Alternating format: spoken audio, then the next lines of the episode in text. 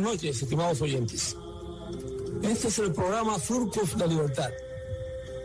En el programa se divulgan los trabajos y compromisos de la organización Presidio Político Histórico Cubano, Casa del Preso, con la causa de la libertad de Cuba.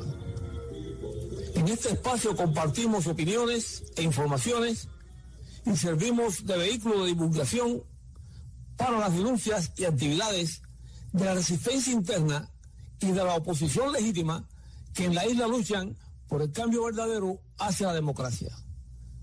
Produce y dirige quienes habla. Luis González Infante, preso político número 34028. Buenas noches, Gerpardo. Buenas noches, Luis. Buenas noches a nuestros compatriotas de nuestra querida esclavizada isla y a nuestros hermanos aquí del exilio. Ángel, un despacho que sale de Washington dice que Estados Unidos anunció nuevas medidas contra la dictadura de Cuba al prohibir la entrada de nuevos funcionarios militares de Cuba por silenciar las voces del pueblo en las pasadas manifestaciones a través de represión y detenciones injustas.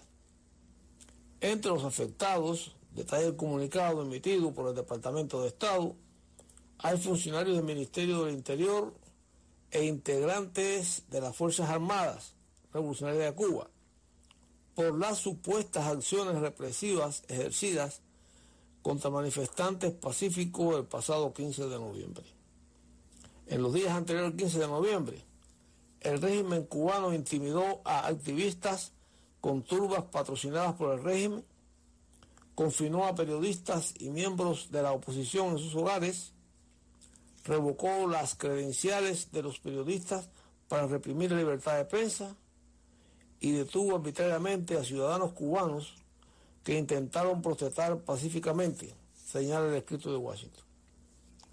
Según la oficina que dirige el secretario Anthony Blinken, estas nueve personas negaron a los cubanos derechos universales como de libertad de expresión y de reunión pacífica.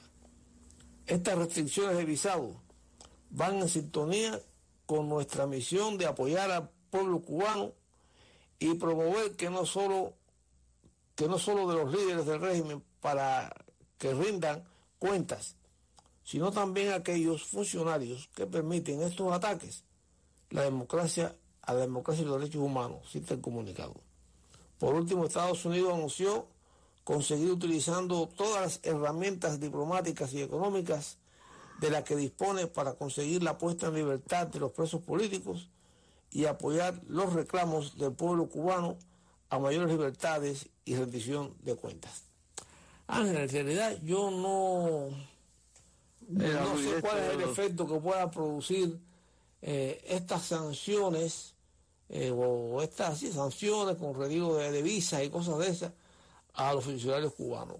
Eso es una cortina de humo, Luis, que de verdad que ya cuando el problema del 11 de julio tomaron una medida parecida, sancionaron a algunos a los militares, que, represores que actuaron contra el pueblo, le niegan las libertades fundamentales, ahora toman otra medida igual sobre una serie de militares que son militares y nunca van a venir a los Estados Unidos ni tienes interés en los Estados Unidos y en nada le, afecta a ellos esas medidas. Y sin embargo, no van a la raíz donde tienen que ir de cortar todo tipo de vínculos, de ayuda, de comunicación con el régimen, eh, suprimir eh, las remesas que están llegando, que en sí es el régimen el que se aprovecha de ello y ese dinero es el que utilizan para la represión del pueblo y sin embargo no toman esas medidas.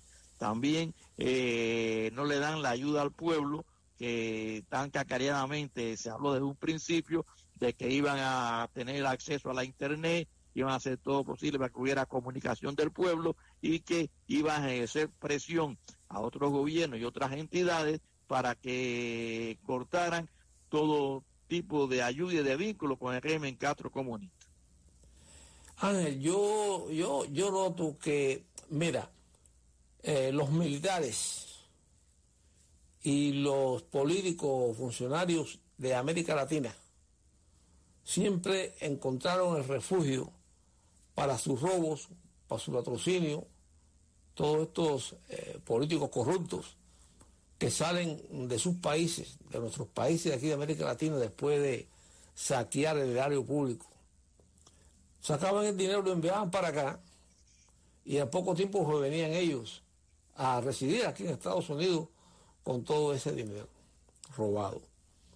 Y los militares cubanos y estos eh, corruptos cubanos, yo creo que la mayoría de sus robos los ubican en países de Europa y otros lugares, porque aquí a América, a Estados Unidos, es muy difícil que vengan ellos, ni antes ni ahora. Yo creo que todo ese dinero que se han robado por aquí y por allá, lo tienen en otros paraísos fiscales, como todos conocemos, y son, y tienen testaferros, que son sus hijos y sus parientes, eh, viviendo en estos lugares, los que están eh, haciéndose cargo de estos dineros. Así que puede que estas sanciones, porque es nada más que prohibirle que entren a Estados Unidos, eh, es lo que, ¿sabes? Retirarle la visa o, no darle visado y cosas de eso. Otros países, otros militares y otros políticos, otros países, ya te repito, sí les afectan porque, porque han metido su dinero para aquí, para Estados Unidos cuando pueden, eh, las veces que lo han hecho. Pero mm, en realidad con los militares cubanos y con estos que están ellos poniéndole sanciones aquí en Estados Unidos, muy difícil que vengan y no creo que tengan ningún dinero aquí en los Estados Unidos.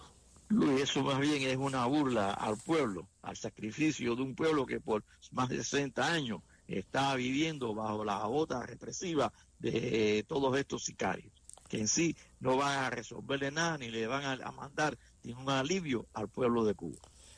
Ángel, porque lo que tú acabas de decir hace un rato es verdad. Si en realidad quisieran eh, efectuar o realizar acciones verdaderas que pudieran afectar a la tiranía castrista, lo primero que pudieran hacer, si es que, porque sabemos que no estamos hablando aquí de invasión, no estamos hablando de guerra, pero sí hay medidas que se pueden tomar verdaderamente como son el tratar de llevar hacia adelante lo que tú acabas de mencionar hace un rato, la internet, que tengan libre acceso a los cubanos y que puedan comunicarse de un lado dentro del país, que es donde verdaderamente hace falta la comunicación para que puedan combatir la tiranía castrista. Así que mientras no haya medidas de esa naturaleza, eh, todo lo demás se va a quedar ahí como si nada, ¿viste? Efectivamente. Eh, por otra parte, el líder de la opositora Unión Patriótica de Cuba, la UNPACO, José Daniel Ferrer García, convocó jornada en defensa de los derechos humanos en Cuba del primero al 10 de diciembre de este año.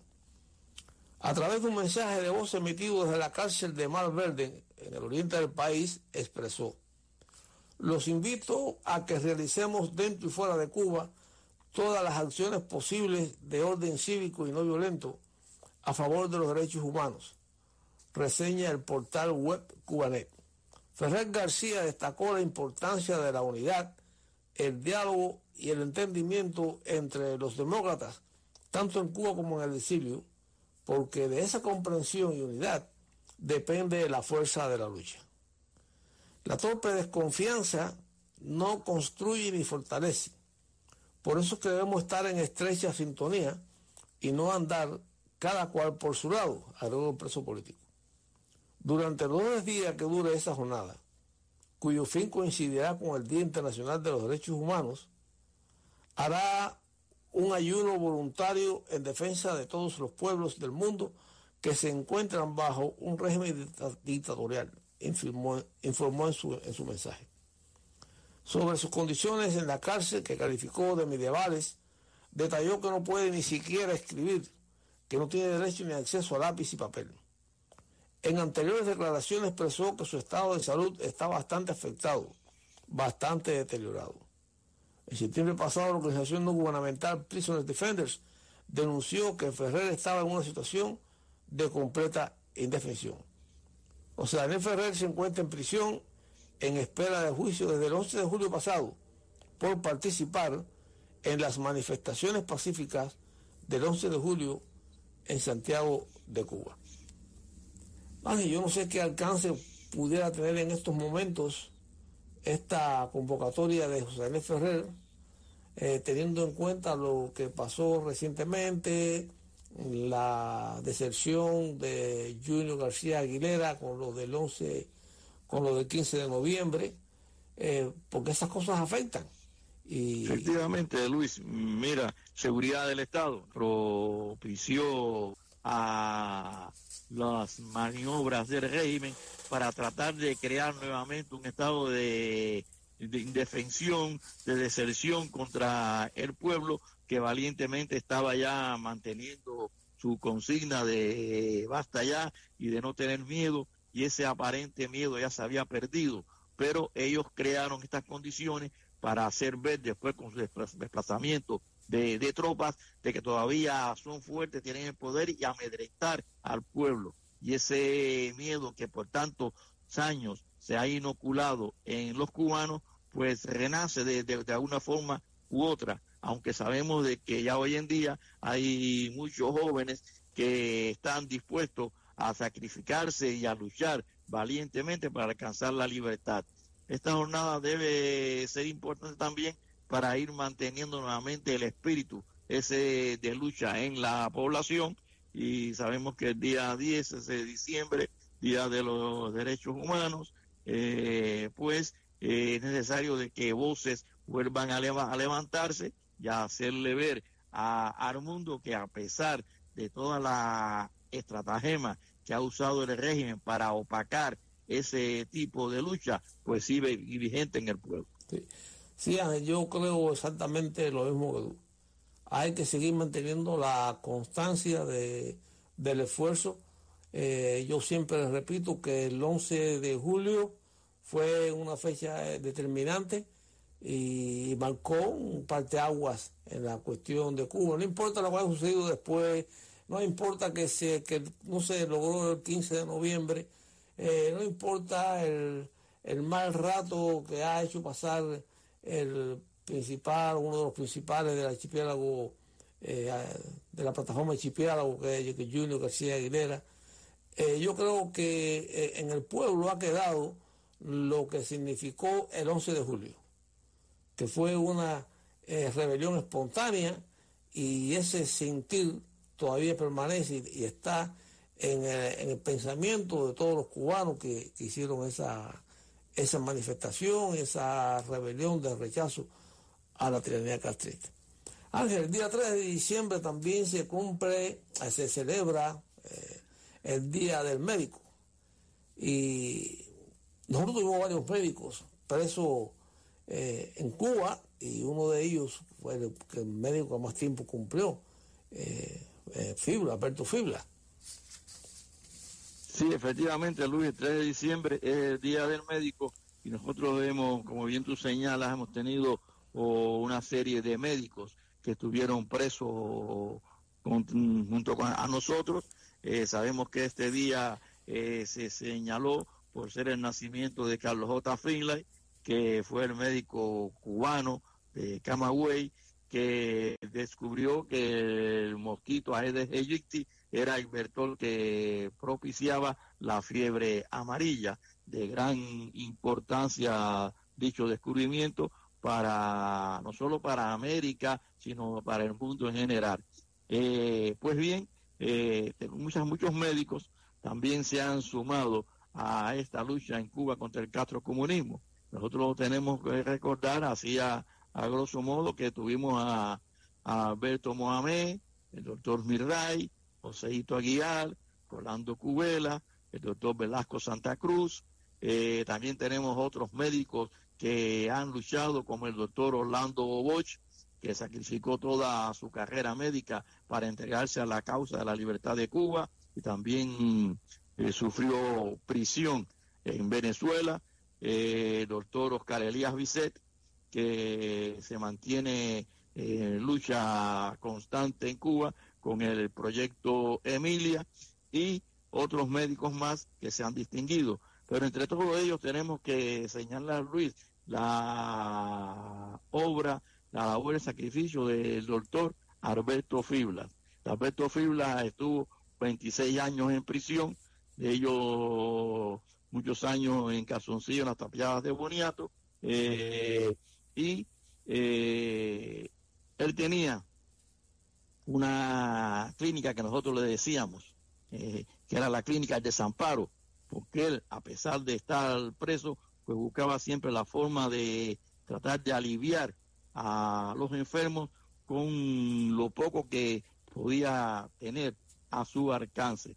Por eso nosotros le decíamos que era eh, la clínica de desamparo, la del medicazo, el doctor Alberto Fibla. Eh, recuerdo que en la cabaña él ideó una vacuna eh, para contrarrestar a los asmáticos que estaban en las galeras debido a la humedad, a la incomunicación y al estado de pauperación en que se encontraban, pues les servía cierto alivio. Eh, vamos a grosso modo, Luis, en el libro de los 50 testimonios urgentes que escribió el, hermano Carreño, recopilando los datos que se establecieron en Ginebra de denuncia de muchos presos, el relato que hizo un tío de Alberto Fibla, que era el, la única persona que más o menos iba a visitarlo, que dice así. El que suscribe José Antonio Noguera, de 69 años de edad, por este medio doy testimonio de lo siguiente, que es el tío del doctor Alberto Fibla González, preso político en Cuba, quien fue arrestado siendo teniente médico de la Marina de Guerra Revolucionaria el día 12 de septiembre de 1962 y procesado en la causa 466 del 62 del Tribunal Revolucionario número uno de la Cabaña. Esto fue, Luis, cuando la causa del 30 de agosto, eh, fue, fue sentenciado a pena de muerte y la sentencia le fue conmutada a la de 30 años de prisión. Ahí no se le ha acusado de conspiración contra los poderes del Estado. Actualmente, en aquel tiempo, se encuentra recluido en la prisión de Boniato, provincia de Oriente, y que durante ocho años estuvo privado de visitas familiares hasta agosto del 1986 en que se le autorizó ser visitado. Es pertinente aclarar que la práctica acostumbrada del gobierno comunista de Cuba es, y muy especialmente respecto a los presos políticos plantados, aquellos que han rechazado las propuestas de adoctrinamiento comunista que formulan sus carcelarios, la de privarlos de las visitas familiares y la recepción de alimentos durante espacios prolongados de tiempo, con objeto de vencer la oposición de los presos. Mi sobrino, el Alberto Fibla, ha atravesado por diversas gestiones afectadas por el gobierno comunista a fin de hacerle variar sus condiciones políticas, ya que se eran sometidos a distintos procesos para así eh, hacernos claudicar. En otra de estas gestiones prolongadas mediante la incomunicación, le notificaron que lo iban a llevar a ver a su madre que estaba recluida en un hospital. Fue sacado de la prisión y sin previa comunicación lo llevaron a la funeraria, pues ya la madre había fallecido. Hace aproximadamente dos años falleció el padre del doctor Fibla y dicho fallecimiento no se lo comunicaron. Mi sobrino se enteró de las noticias por medios clandestinos en la prisión y muy posteriormente. Presento este testimonio por ser la persona que siempre ha estado al tanto de los asuntos de mi sobrino, que es el único médico que queda en prisión de los miembros del presidio político histórico ese largo tiempo transcurrido en prisión le otorga el triste privilegio de ser el médico que ha permanecido en prisión política durante mayor espacio de tiempo en las Américas, o sea, 26 años. Además de ser un buen cardiólogo, es un buen intelectual. Recordamos, Luis, que muchas veces cuando hacíamos algunos concursos literarios, pues Fibla presentaba eh, cuentos y ensayos y siempre era premiado, porque de verdad que era también un gran intelectual. Esa personalidad se refleja en sus cartas esporádicas clandestinas. Por ejemplo, en una de ellas me dice, suerte que jamás puede el hombre convertirse en bestia, por más que se le trate como tal. Esta es la personalidad de nuestro querido medicazo, el hermano Alberto Fiblas, que e, hoy se encuentra viviendo en, en Las Vegas junto con sus hijos y nietos, y pero que siempre eh, mantiene el cariño a todos sus hermanos de presidio y siempre está al tanto de todas nuestras actividades. Hacia ellos, hacia todos nuestros hermanos médicos, esperamos que este día sea un día más de regocijo para ellos por su tenaz, incansable labor, no solo como ayuda a la humanidad como médico, sino también por su patriotismo y interés a la causa por la libertad de Cuba. Sí, Ángel, efectivamente, eh, mucho que le debemos nosotros a, a los médicos, a nuestros médicos que estuvieron en prisión, mucho alivio que proporcionaron con sus conocimientos ahí, con lo que pudieran eh, tener o encontrar.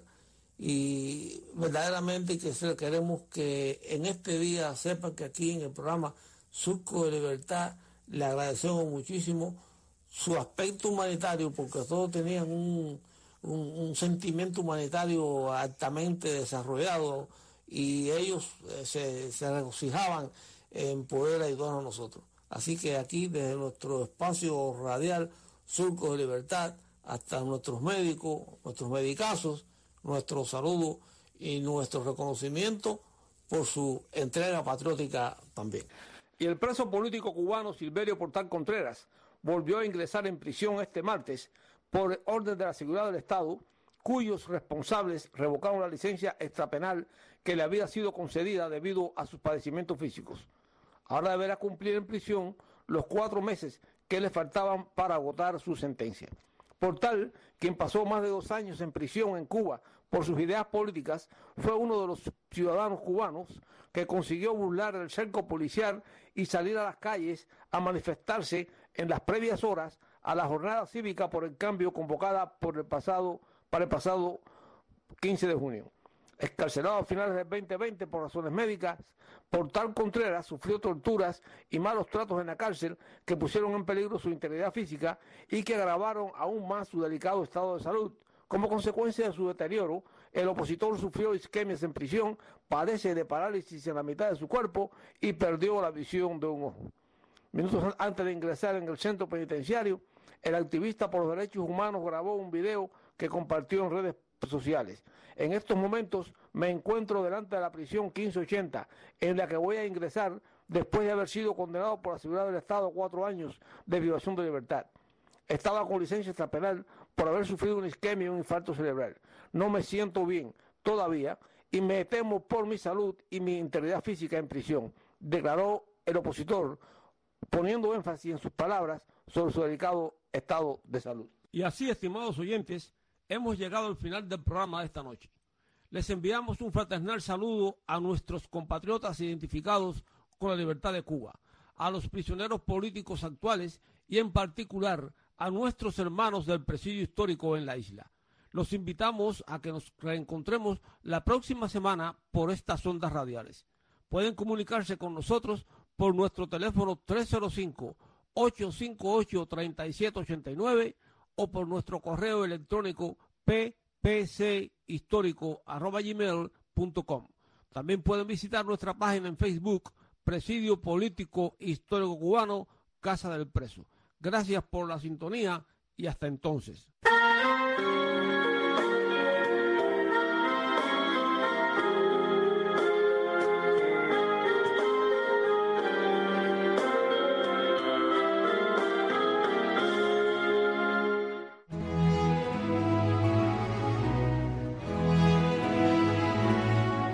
Esta es una pausa para la meditación.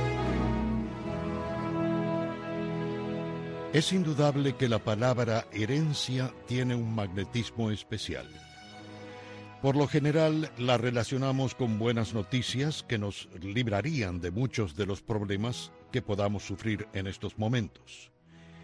Pero no somos solamente herederos de bienes materiales, sino también de riquezas biológicas, sociales e históricas. La buena salud, la fortaleza física y mental, la inteligencia y muchos otros atributos que todos ansiamos en la vida son una codiciable herencia biológica que disfrutamos como resultado de una vida sana y las virtudes de nuestros antepasados. Pero muchos también heredamos otros atributos que nos dejaron nuestros antepasados, y entre ellos el que más se destaca es el de la libertad. Todos los americanos, incluyendo el caso de los cubanos, a pesar de que en la actualidad Cuba sufre bajo el yugo de una de las dictaduras contemporáneas más despiadadas y prolongadas, tenemos una herencia de libertad pagada con la sangre derramada por generaciones de patriotas del pasado. Recibimos esta herencia sin costo inmediato alguno, pero no debemos pensar que habrá de continuar así por siempre. No tenemos que pagar un precio inmediato por la libertad que heredamos, pero tenemos que pagar un precio de incesante vigilancia y de obediencia a las leyes y principios en los que se basa la libertad y que constituye una garantía para todos los hombres. Nuestra herencia nos asegura la libertad de cultos o creencias, la libertad de palabra, nuestra participación en el desarrollo de las leyes que nos gobiernan, así como el derecho a vivir como individuos y no como parte amorfa y anónima de un grupo oprimido y regimentado. Pero cuando tratamos con indiferencia todos estos derechos que disfrutamos e ingenuamente suponemos que una vez que fueron comprados y pagados, estas intangibles garantías habrán de ser nuestras para siempre, sin importar nuestra responsabilidad o irresponsabilidad personal por su mantenimiento, se desvanecerán en un abrir y cerrar de ojos, de la misma forma que las sombras de la noche se precipitan sin que nos demos cuenta. No olvidemos esta alegoría cuando nos sintamos tentados a hacer un trueque de nuestra arduamente lograda y frágil herencia a cambio de soluciones y ventajas temporales que apresuren soluciones para las que todavía no estemos maduros como pueblo o como nación. En todos los casos de crecimiento y desarrollo, la naturaleza tiene que seguir su curso biológico establecido, y no existe revolución científica que pueda apresurarlo. Lo mismo sucede con el desarrollo personal y social. La sociedad refleja siempre el desarrollo del individuo, y éste es como una fruta delicada y exótica que necesita su tiempo adecuado para desarrollarse y madurar. Y no hay revolución que pueda apresurar el proceso sin destruir al individuo y a la sociedad. Hagámonos a nosotros mismos y a las generaciones futuras de ahora en adelante la histórica pregunta que la humanidad ha heredado de los más antiguos registros de la civilización. ¿Hemos olvidado acaso el cautiverio y el sufrimiento de nuestros padres? Esta fue una pausa para la meditación con un servidor, Bruno Tócaras.